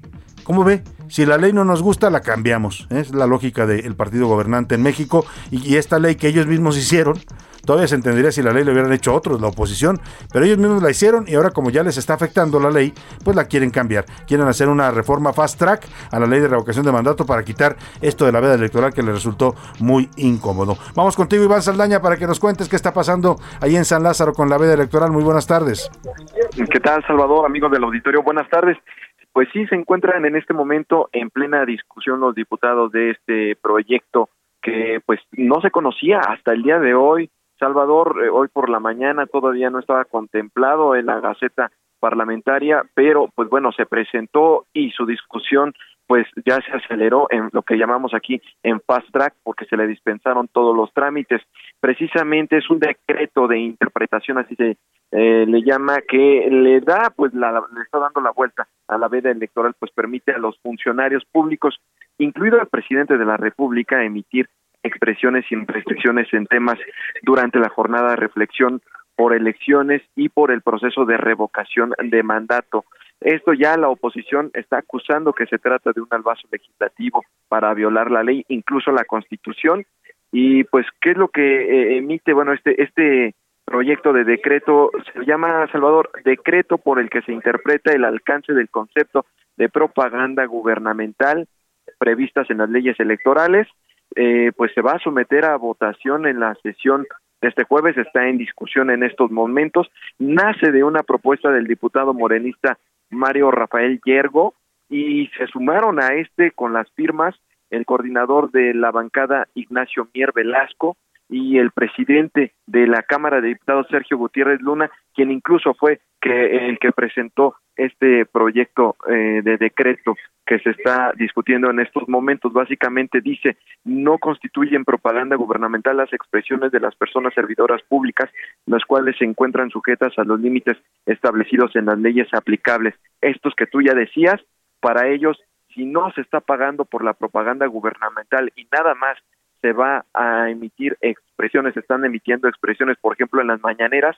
pues esto no va a ser violación a la veda electoral, de acuerdo a lo que pretenden en este momento los diputados. Y no solamente se limita al tema de la eh, revocación de mandato, Salvador, sino el PAN, por ejemplo, está advirtiendo que pues esto sería extensivo para cualquier elección en la cual pues estaría, eh, se permitiría a los funcionarios públicos hablar sobre el tema. Si es que no pagan con recursos, o sea, no se va a considerar propaganda gubernamental si no hay recursos de por medio, recursos públicos.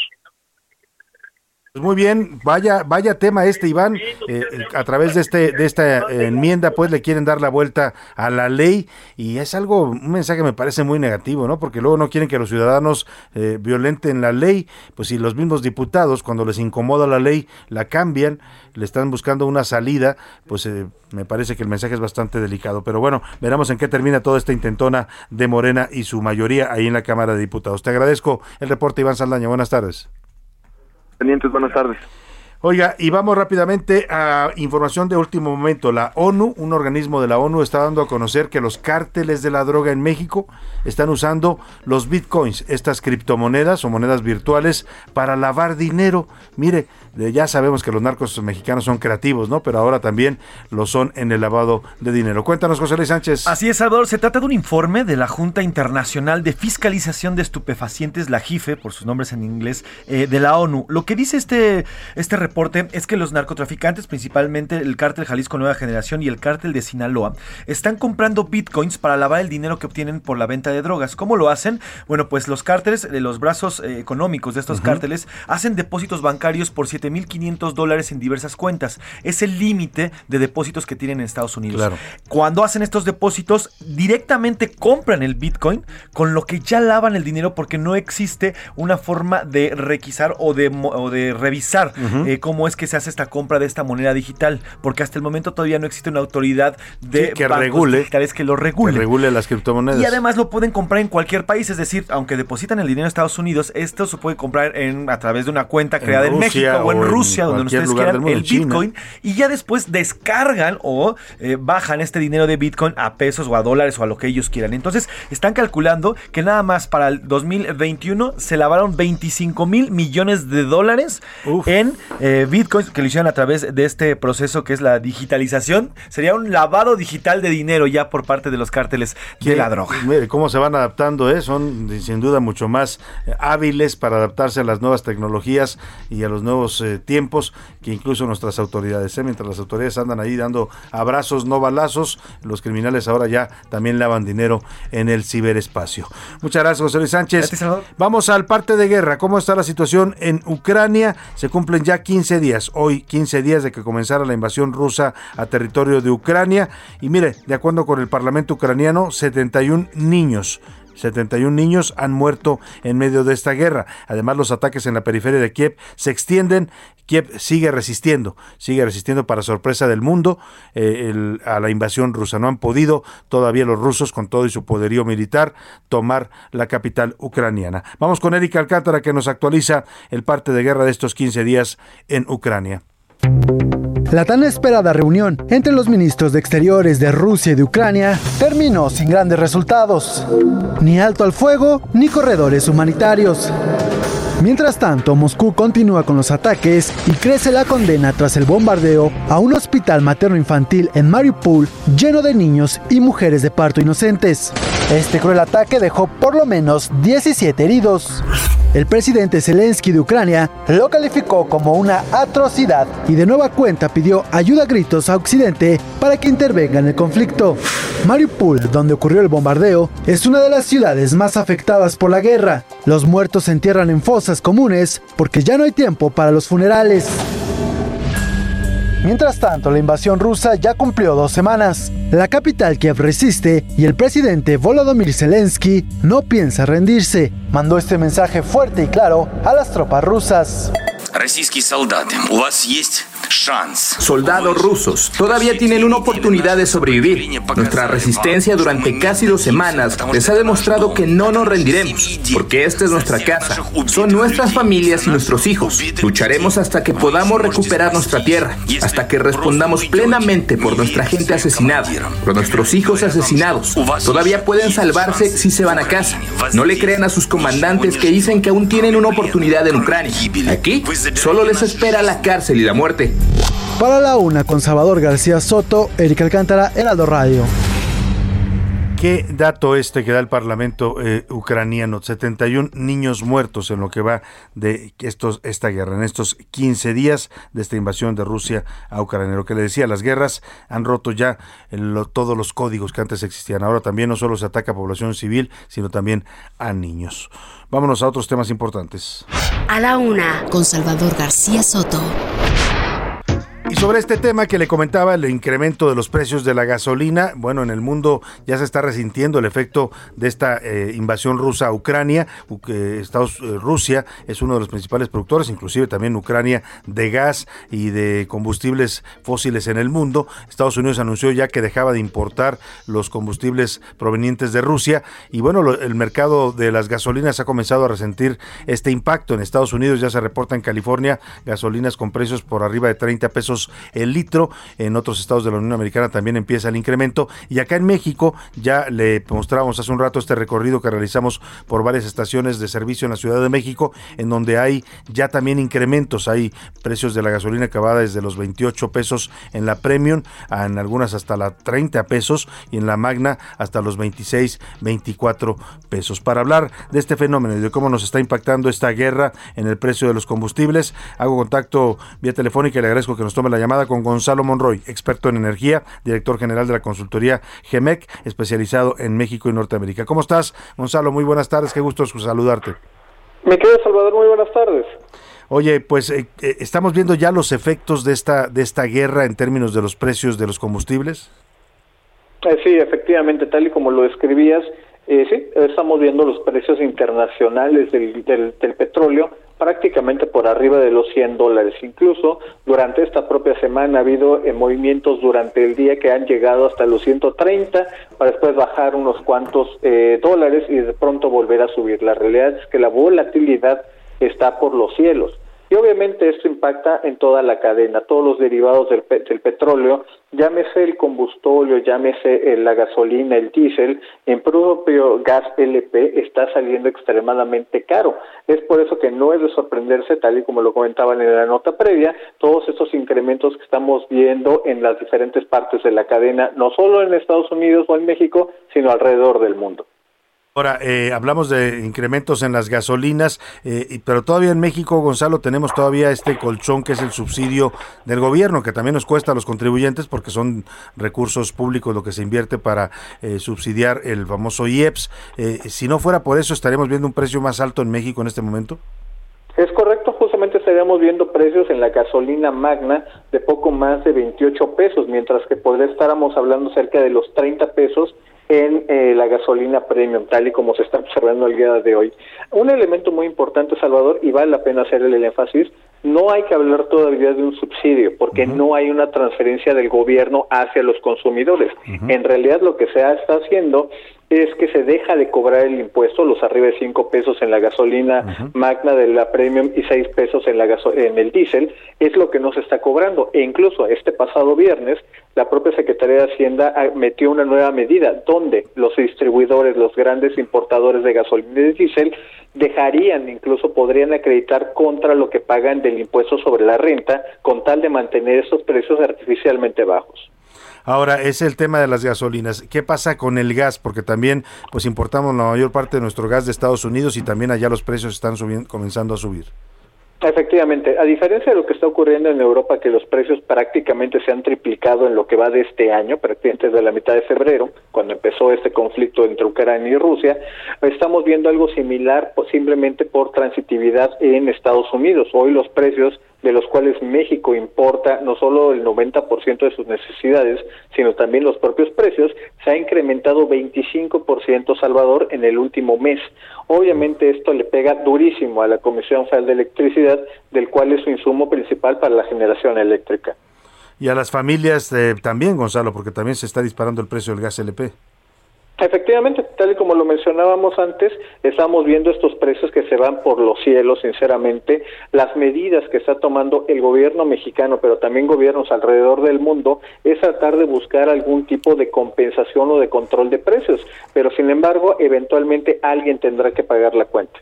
Escuchaba por ahí alguna declaración de la secretaria de Energía, Rocío Nale, que dice que van a, pues que para tratar de controlar estos aumentos que se empiezan a registrar en las gasolinerías mexicanas, van a, van a, está amenazando con que les van a cancelar la concesión a los eh, dueños de gasolinas que rebasen el precio promedio de la gasolina. Entiendo que ese precio para las estaciones de servicio de Pemex es de 21, 21 pesos y algo.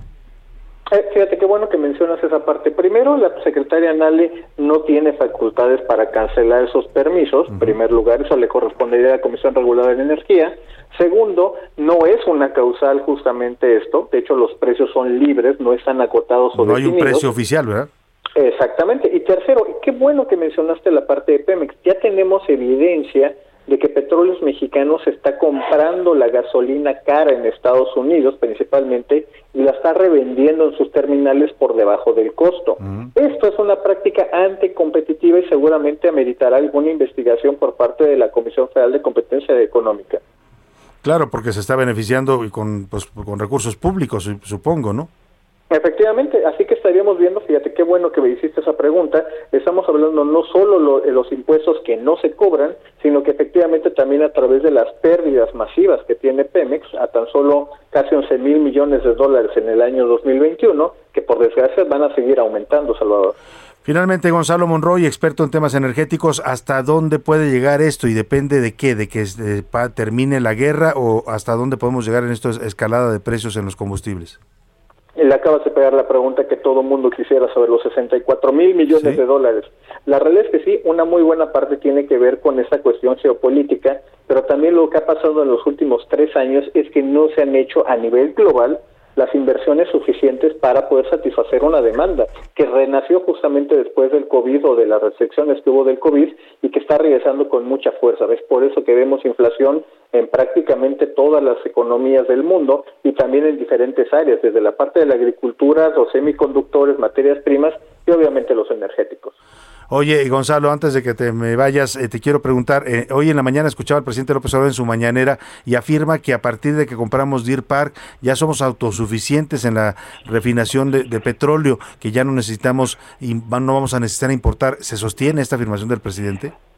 No, por supuesto que no. Es una lástima que el presidente no, no tenga mejores datos, que cuente con otros datos. La realidad es de que cuando dijo esa afirmación se refería a las importaciones de Pemex. Todavía las importaciones de los privados están continuando, se han rebustecido, de hecho han crecido, y eso tiene que ver con la parte del país, no solamente Pemex. Pemex no es México y México no es Pemex.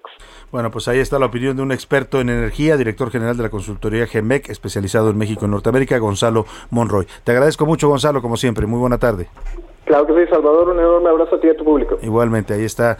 Pues así va a continuar esto, ¿eh? Agárrese usted. Y bueno, pues yo le sugeriría por lo pronto usar menos el carro, ¿no? Lo menos que pueda y, y más conscientemente porque los precios de la gasolina van a seguir subiendo. A pesar de esta amenaza del gobierno de que van a cancelar permisos, dice Gonzalo Monroy, ni siquiera puede hacer eso la secretaria. Nale anda amenazando con cancelar el permiso. Quiere que vendan la gasolina a 21 pesos, como lo está haciendo Pemex, pero ¿cómo lo van a hacer los, los particulares y los concesionarios a 21 pesos si ellos lo están importando pues casi a, a 28 pesos, 30 pesos de los Estados Unidos. No hay manera de que eso sea real y no puede el gobierno fijar eh, un precio eh, pues oficial para la gasolina porque son precios que están libres y dependen de la ley de la oferta y la demanda. Así es que prepárese, agárrese y pues por lo pronto pues a usar menos el carro, ¿no? Yo creo que es una de las salidas que tenemos los consumidores. Vámonos a rápidamente a los deportes con el señor Oscar Mota.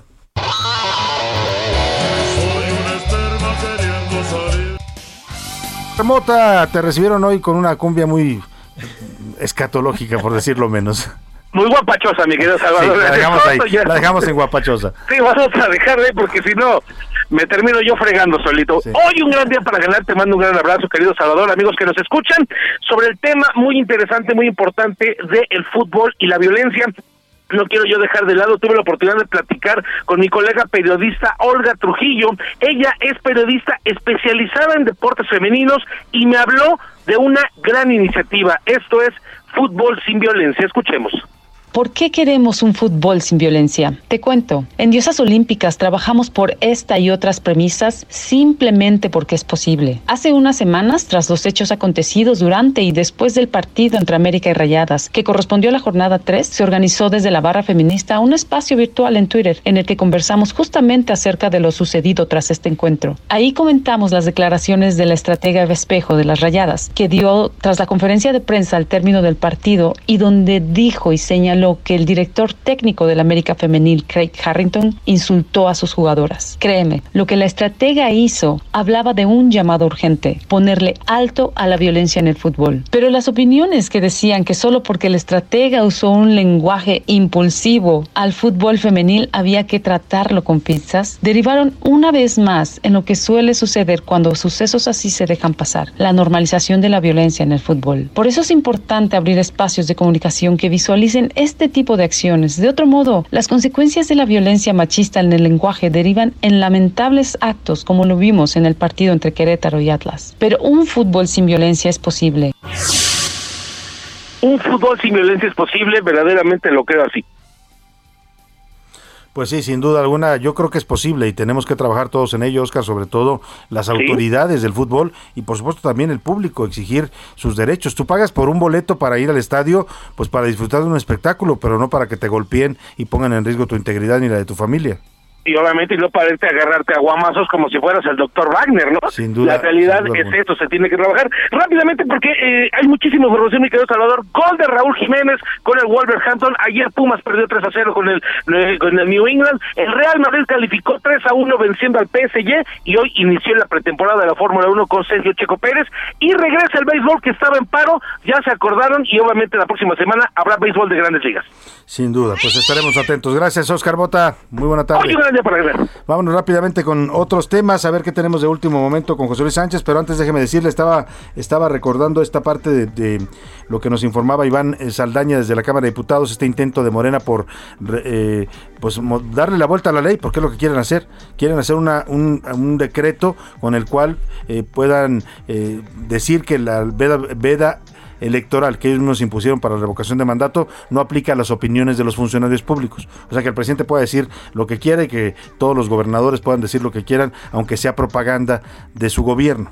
Bueno, pues el tema aquí es que la ley no es retroactiva, aun cuando la hicieran ahorita, pues no se puede aplicar para esta consulta, podría aplicar para la siguiente, pero para esta van a tener que aguantarse y van a tener que respetar la veda electoral que ellos mismos impusieron. Las leyes en este país no son retroactivas, se la aprueban hoy, suponga que la sacan con su mayoría porque pueden hacerlo, no van a poder aplicarla para la consulta que ya está en marcha siendo organizada por el INE. Ahí dejamos el tema. José Luis, ¿qué nos tienes? Una más del CONACYT, el Consejo Nacional de Ciencias y Tecnologías desechó la denuncia en contra del fiscal Alejandro Gertz Manero sobre el presunto plagio en los libros de su autoría y que presentó para postularse al Sistema Nacional de Investigadores con el cual le dieron este cargo. La razón para desechar esta queja fue que ninguno, dice el CONACYT, ninguno de los quejosos es autor o demuestra contar con la propiedad de estas obras. Así que pues desechada esta queja. Desechada la queja del CONACID. Vámonos a despedir usted, como siempre, muy contentos y agradecidos por su atención. A nombre de todo este equipo le doy las gracias. En la producción está y el entretenimiento Priscila Reyes, en la coordinación de información José Luis Sánchez, en la coordinación de invitados Laura Mendiola, en la redacción están Milka Ramírez, Miguel Zarco, Diego Gómez y e Iván Márquez. Aquí en cabina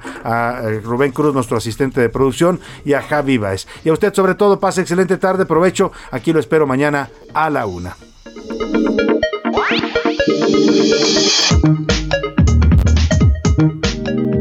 Por hoy termina A la Una con Salvador García Soto.